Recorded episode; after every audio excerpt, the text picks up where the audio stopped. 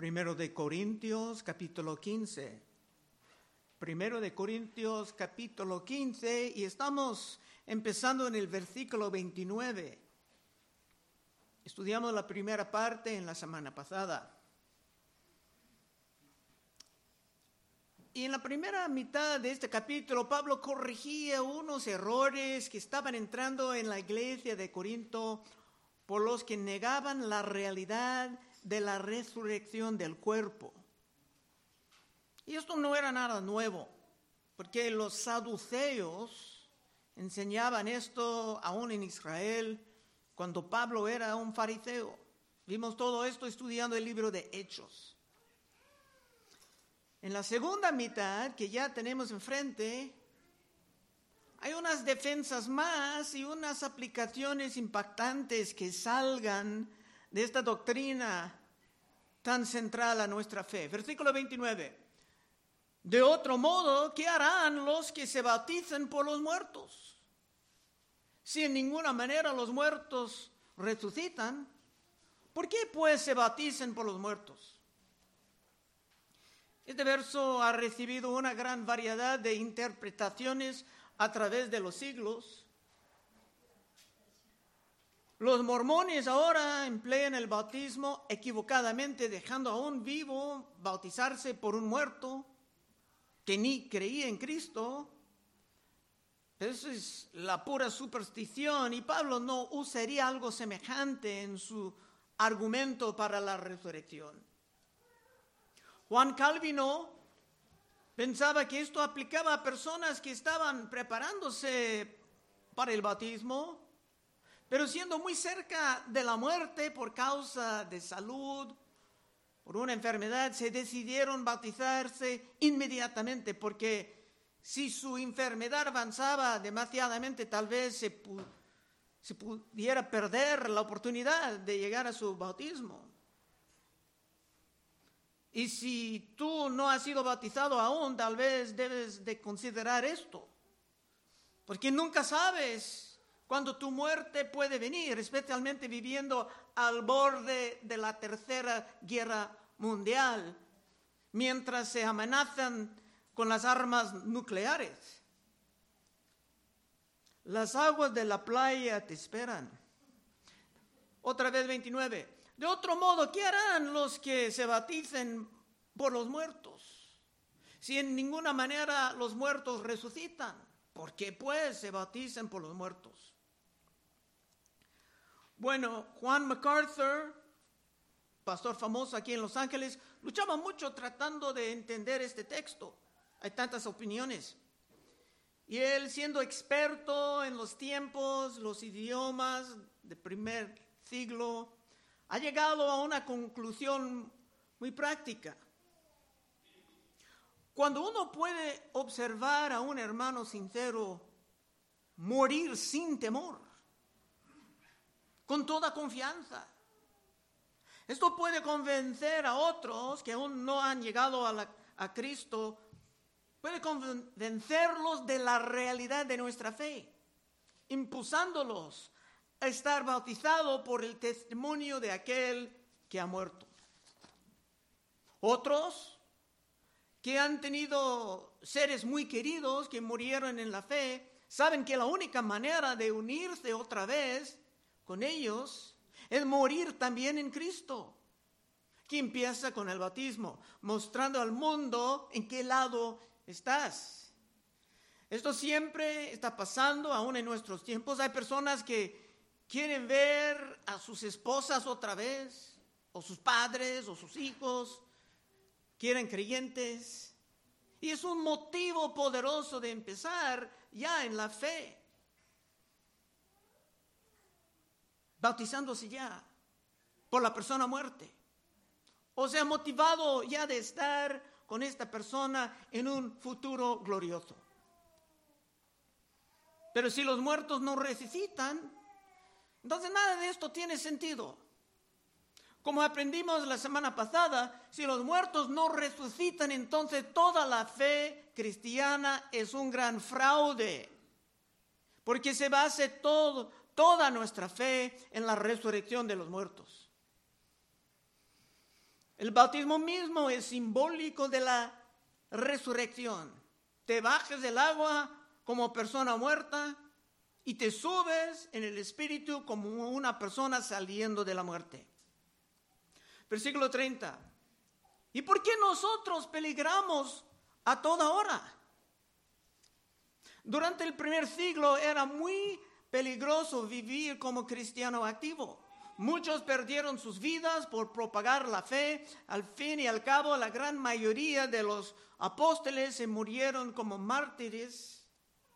Y hay lugares en el mundo que aún ahora, donde ahora es peligroso seguir a Cristo. En los países de los musulmanes, por ejemplo. Cuando no hay peligro de muerte, siempre hay peligro de las burlas y de las persecuciones otra vez 30. ¿Y por qué nosotros peligramos a toda hora? Si los muertos no resucitan, ¿por qué sujetarte a una vida de tantas dificultades, de tantas restricciones y aflicciones? Si los muertos no resucitan, entonces nada de esto vale la pena, porque nuestra fe es un gran engaño si los cuerpos no se resucitan. 31. Os aseguro, hermanos, por la gloria de que vosotros tengo en nuestro Señor Jesucristo, que cada día muero. ¿Qué quiere decir esto? Esto es una forma de juramento. En un sentido, San Pablo moría diariamente. Y esto quiere decir que el peligro de la muerte siempre estaba a su lado. Porque Pablo no era como los cristianos de hoy, que casi nunca comparten su fe. No, Pablo aprovechaba de cada oportunidad de anunciar las verdades de Cristo. ¿Y qué fue la consecuencia? Lo veremos en el próximo libro, abriendo a 2 de Corintios capítulo 11, 24. Pablo dijo, de los judíos cinco veces he recibido 40 azotes menos uno el máximo por la ley que se pudiera azotar a uno. Tres veces ha sido azotado con varas. Una vez apedreado. Tres veces he padecido naufragio. Una noche, un día he estado como náufrago en alta mar. Si no eran personas atacando, era el diablo atacando. En caminos muchas veces, en peligros, de ríos, peligros de ladrones, peligros de, los, de mi nación, peligros de los gentiles, peligros en la ciudad, peligros en el desierto, peligros en el mar, peligros entre falsos hermanos, si existan los falsos hermanos, en trabajo y en fatiga, en muchos desvelos, en hambre y sed, y en muchos ayunos, en frío y en desnudez, y además de otras cosas, lo que sobre mí se agolpa cada día la preocupación por todas las iglesias. ¿Quién enferma y yo no enfermo? Pablo estaba en intensa oración por los enfermos. ¿A quién se hace tropezar y yo no me indigno? La muerte estaba muy cerca, en cada momento, muy cerca de su vida. 32. Si como hombre batallé en Éfeso contra fieras, ¿qué me aprovecha si los muertos no resucitan? Comamos y bebamos, porque mañana moriremos. Batallando con bestias era común en el imperio romano, cuando éramos nosotros tirados a los leones como, León, como Daniel, pero no todos los cristianos sobrevivieron. Pero eso también pudiera estar metafórico, porque en las escrituras bestias y fieras pueden ser líderes tiránicos. Pero en todo caso, Pablo pregunta, ¿por qué pasar por tantos peligros si los muertos no resucitan? Es posible que la fe en la resurrección puede ser un poco débil en este país ahora, porque la gran mayoría de los hermanos no arriesgan nada casi en la fe, por la fe. Y ahora hay muchos hermanos que viven así, comamos y bebamos porque mañana moriremos. Y esto está citando un pasaje de Isaías, cuando el pueblo de Dios estaba muy apartado de la santidad. Isaías 22, 12. Por tanto, el Señor Jehová de los ejércitos llamó en este día a llanto. Había mucha maldad. A indechas, a raparse el cabello y a vestir celicio. Y aquí gozo y alegría, matando vacas y degollando ovejas, comiendo carne y bebiendo vino, diciendo, comamos y bebamos porque mañana moriremos con la implicación que no, no hay nada más después. Estamos viviendo en tiempos de gran apostasía. Si no conoce la palabra, habla de personas de la iglesia que están apartando de Dios. Estaban en gran apostasía bajo los juicios de Dios. Y en vez de vivir rogando a Dios por un gran arrepentimiento, estaban viviendo como los incrédulos diciendo, comamos y bebamos, porque mañana moriremos. ¿Cómo está con tu alma en este día? Hermano, cuando el mundo estaba al borde de otra guerra mundial y la gasolina es casi cada día más cara, ¿estás aún postergando el día de tu bautismo? 33. No erréis las malas conversaciones corrompan las buenas costumbres.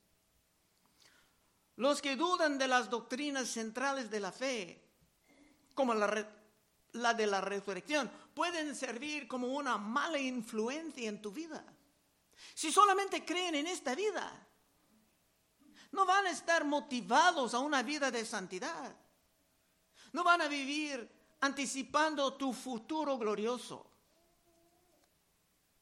Y por esto es mejor no convivir tanto con ellos como dijo Salomón en Proverbios 13:20, el que anda con sabios, sabio será. Mas el que se junta con los necios será quebrantado.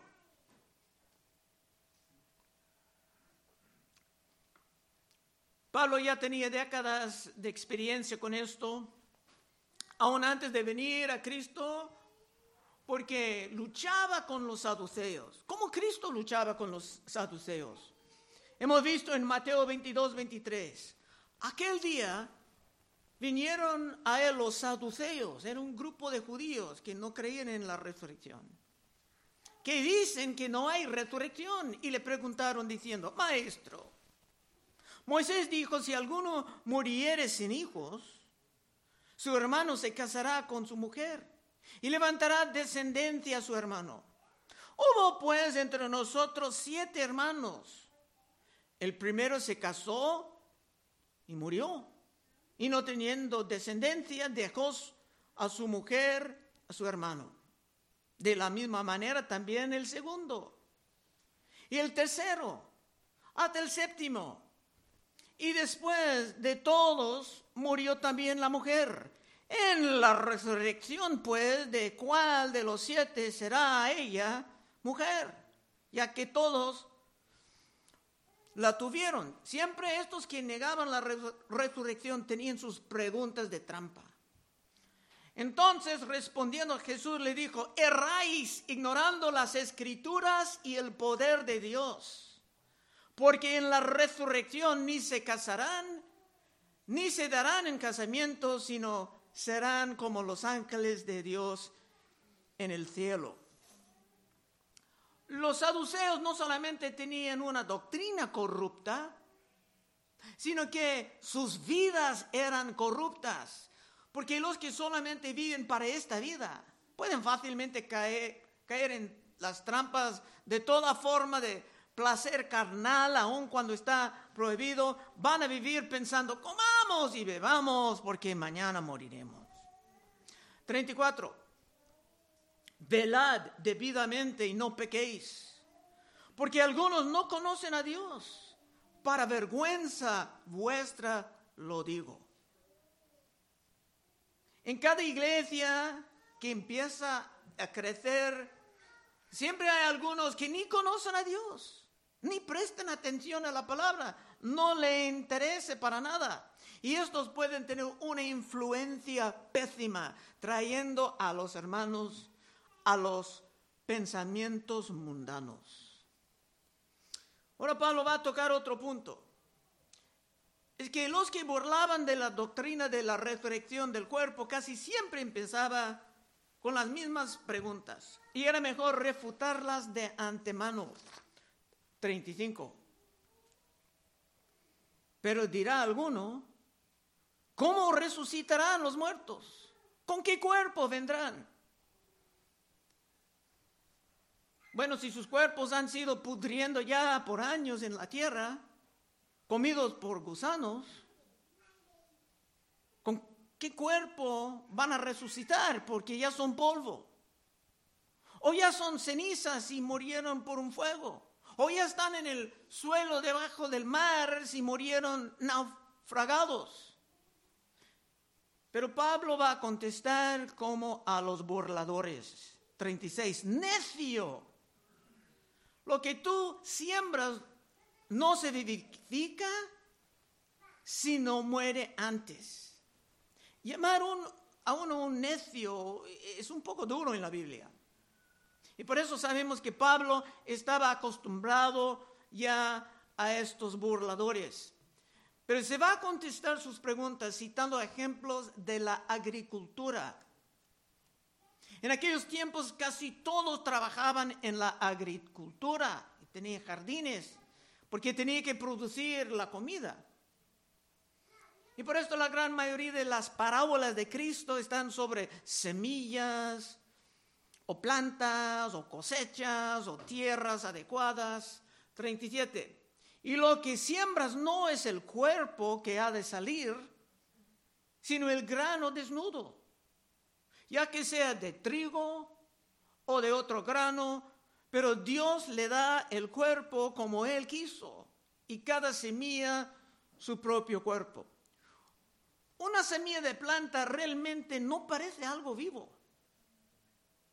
Las semillas pueden estar encontradas a veces después de miles de años en tumbas de diferentes reyes.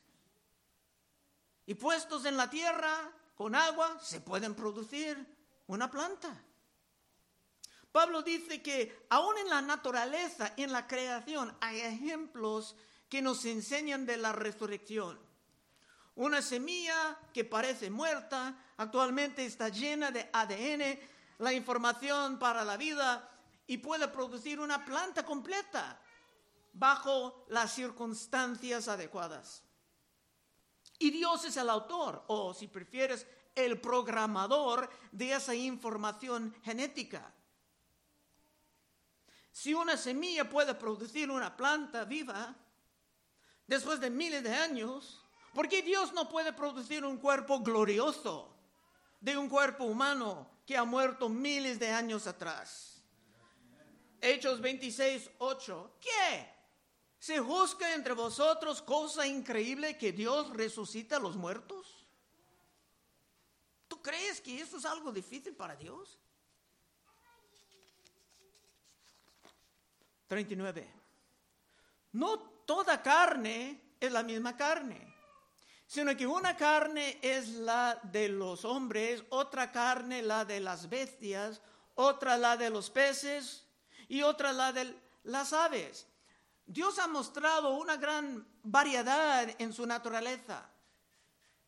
Y Dios ha tenido todo esto bajo su control.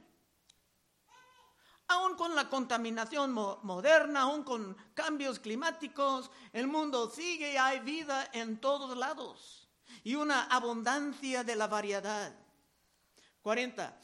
Y hay cuerpos celestiales y cuerpos terrenales, pero una es la gloria de los celestiales y otra la de los terrenales. Está llegando poco a poco al punto de que la naturaleza de tu cuerpo después de la resurrección será muy diferente. Tu futuro glorioso va a necesitar un cuerpo glorificado. 41. Una es la gloria del sol, otra la gloria de la luna y otra la gloria de las estrellas. Pues una estrella es diferente de otra en gloria, así también es la resurrección de los muertos. Se siembra en corrupción, resucitará en incorrupción. Hermanos, todos estos versos están aquí para comprobar, sin duda alguna, que tú estás enfrentando un futuro glorioso. Ahora muchos tienen problemas con sus cuerpos. No tiene que levantar la mano. Unos tienen dolores ya por años, otros tienen enfermedades persistentes. Aún los que cuidan mucho de sus cuerpos, comiendo bien, manteniendo un régimen constante de ejercicio, tarde o temprano van a sentir con los años la corrupción de sus cuerpos. Otra vez 41. Una es la gloria del sol, otra la gloria de la luna y otra la gloria de las estrellas. Pues una estrella es diferente de, de otra en gloria, así también es la resurrección de los muertos. Se siembra en corrupción resucitará en incorrupción. El cuerpo que tú has recibido de tus padres, y hablo de tus padres caídos, Adán y Eva, ese cuerpo es corrupto.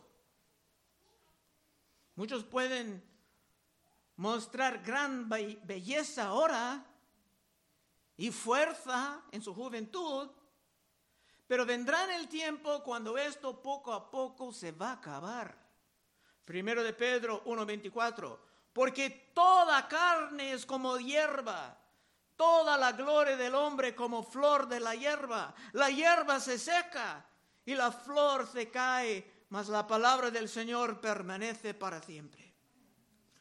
Tu cuerpo está acabando, pero aún así por la resurrección el mismo cuerpo estará glorificado. Si tienes una belleza ya, tendrás más belleza entonces. Si eres fuerte ya, serás más fuerte entonces. 43. Se siembra en deshonra, resucitará en gloria. Se siembra en debilidad, resucitará en poder. Todos tenemos que empezar con cuerpos corruptos que vienen de Adán. Pero en la resurrección tendremos cuerpos glorificados que vienen de Cristo.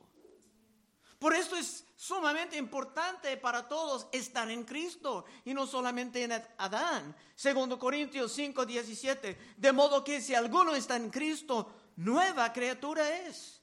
Las cosas viejas pasaron, he aquí todas son hechas nuevas. Hemos sido transformados en un sentido, pero la gran transformación nos espera. Con la resurrección en tu futuro, tú tienes la garantía de un futuro glorioso si estás en Cristo. De otro modo, quiero orar para ti terminando el servicio. 44. Se siembra como cuerpo animal, resucitará cuerpo espiritual. Hay cuerpo animal y hay cuerpo espiritual. Está comparando el cuerpo de nosotros con el cuerpo de Cristo después de su resurrección. Era muy diferente. El cuerpo de Cristo es real. Por toda la eternidad Cristo tendrá un cuerpo. Cristo comía con sus discípulos después de la resurrección. Se pudo comer, pero no tenía que comer. Qué alegría. Juan 20, 24. Pero Tomás, uno de los doce, llamado Dídimo, no estaba con ellos cuando Jesús vino. Estamos hablando de después de la resurrección. Y dijeron pues los otros discípulos, al Señor hemos visto. Él les dijo, si no viere en sus manos la señal de los clavos y metiere mi dedo en el lugar de los clavos y metiere mi mano en su costado, no creeré. A lo mejor tenía un tío que era saduceo. Ocho días después estaban otra vez sus discípulos dentro y con ellos Tomás. Llegó Jesús estando las puertas cerradas y se puso en medio. Él le dijo, paz a vosotros. Luego dijo a Tomás, pon aquí tu dedo y mira mis manos y acerca tu mano y métala en mi costado. Y no seas incrédulo, sino creyente. Entonces Tomás respondió y le dijo, Señor mío y Dios mío. Jesús le dijo, ¿por qué me has visto, Tomás? Creíste. Bienaventurados los que no vieron y creyeron. Eso está hablando de ti, que has sido bautizado, aunque no has visto a Cristo con tus ojos. Por fe andamos y no por vista. Es por el poder de la palabra de Dios. 45. Así también está escrito, fue hecho el primer hombre, Adán, alma viviente, y el postrer Adán, espíritu vivificante. Cuando hablan del postrer Adán, está hablando de Cristo. Mas lo espiritual no es primero, sino lo animal. Luego lo espiritual. El primer hombre es de la tierra terrenal. El segundo hombre es el Señor y es del cielo. Y tú también serás del cielo. Cuando tu cuerpo sea totalmente transformado y te empiezas tu futuro glorioso. 48. ¿Cuál el terrenal? Tales también los terrenales. ¿Y cuál el celestial? Tales también los celestiales. Así como hemos traído la imagen del terrenal, traeremos también la imagen del celestial. Vas a pasar por una gran transformación. Porque tu cuerpo ahora no pudo sostener el impacto de estar en la presencia de Dios. Te caerías al suelo, cubriendo tus ojos, incapaz de mirar a la cara de Cristo. Pero en tu futuro glorioso todo esto será normal. 50. Pero esto digo, hermanos, la carne y la sangre no pueden heredar el reino de Dios, ni la corrupción hereda la incorrupción. Con el cuerpo que tienes no puedes pasar. El cuerpo que ahora tienes, por más fuerte que sea en tu juventud, ese cuerpo no es adecuado para tu futuro glorioso. Ahora bien, no vas a recibir un nuevo cuerpo que a veces se escuchan en predicaciones. Esto sería negar la resurrección, sino que tu cuerpo presente será transformado, glorificado. Aún se ha podrido en la tierra por miles de años. 51. He aquí os digo un misterio. No todos dormiremos, pero todos seremos transformados. Cuando dice aquí misterio, quiere decir que es algo que no ha sido revelado muy claramente en el pasado o en el Testamento antiguo. Otra vez 51. He aquí os digo un misterio. No todos dormiremos, pero todos seremos transformados en un momento, en un abrir y cerrar de ojos a la final trompeta, porque se tocará la trompeta y los muertos serán resucitados incorruptibles y nosotros seremos transformados. ¿De qué está hablando? Pues antes que nada, no habrá tiempo. Cuando tú escuches la trompeta, no puedes decir, tal vez ahora es el momento de bautizarme. No, ya está muy tarde.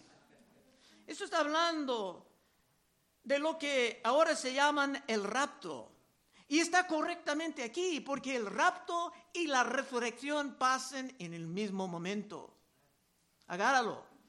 La resurrección y el rapto pasan en el mismo momento. Solamente que unos levantarán de los muertos y otros que aún vivan estarán transformados en un instante al final trompeta. También esto está enseñado en primero de Tesalonicenses 4:16. Porque el Señor mismo con voz de mando, con voz de arcángel, con trompeta de Dios descenderá del cielo y los muertos en Cristo resucitarán primero. Luego nosotros, los que vivimos, los que hayamos quedado, seremos arrebatados juntamente con ellos en las nubes para recibir al Señor en el aire. Y así estaremos siempre con el Señor. Hay armonía entre los dos pasajes, de primero Tesalonicenses y 1 Corintios 15. Pero es importante ver que Cristo solamente va a regresar una sola vez. Y el rapto y la resurrección son el mismo evento. Es que hay mucha confusión hoy en día sobre esto que viene de los vendedores del pesamismo. 53. Porque es necesario que este corruptible se viste de incorrupción y esto mortal se vista de inmortalidad. Es necesario que tú seas transformado o después de la muerte o en el momento del rapto, pero de todos modos tu futuro es glorioso. 54. Y cuando esto corruptible se haya vestido de incorrupción y esto mortal se haya vestido de inmortalidad, entonces cumplida la palabra que está escrita, sorbida es la muerte en victoria. Y la muerte que muchos teman será totalmente vencido. En tu futuro glorioso vas a estar en la, la posición de burlar de la muerte. Pablo nos da un ejemplo en versículo 55 de burlar de la muerte. ¿Dónde está, oh muerte, tu aguijón? ¿Dónde, oh sepulcro, tu victoria? Ya que el aguijón de la muerte es el pecado y el poder del pecado la ley. Había una maldición que vino por la ley, pero Cristo ha tomado esa maldición para ti. Gálatas 3:13. Cristo nos redimió, redimió de la maldición de la ley, hecho por nosotros maldición porque está escrito, maldito todo el que es colgado en un madero, para que en Cristo Jesús la bendición de Abraham alcanzase a los gentiles, a fin de que por la fe recibiésemos la promesa del Espíritu. Tu triunfo sobre la muerte será completo por la resurrección de tu cuerpo. Por esto la doctrina es tan importante. Estamos casi llegando al fin. 55. ¿Dónde está, oh muerte, tu aguijón?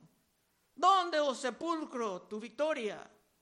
Ya que el aguijón de la muerte es el pecado y el poder del pecado la ley. Más gracias sean dadas a Dios que nos da la victoria por medio de nuestro Señor Jesucristo. Ya tienes la victoria. Debes de vivir en esta victoria. Último versículo del capítulo 58, estamos cerrando. Así que hermanos míos, amados, siempre hay una conclusión, una exhortación. Así que hermanos míos, amados, amados, estad firmes y constantes, creciendo en la obra del Señor siempre, sabiendo que vuestro trabajo en el Señor no es en vano.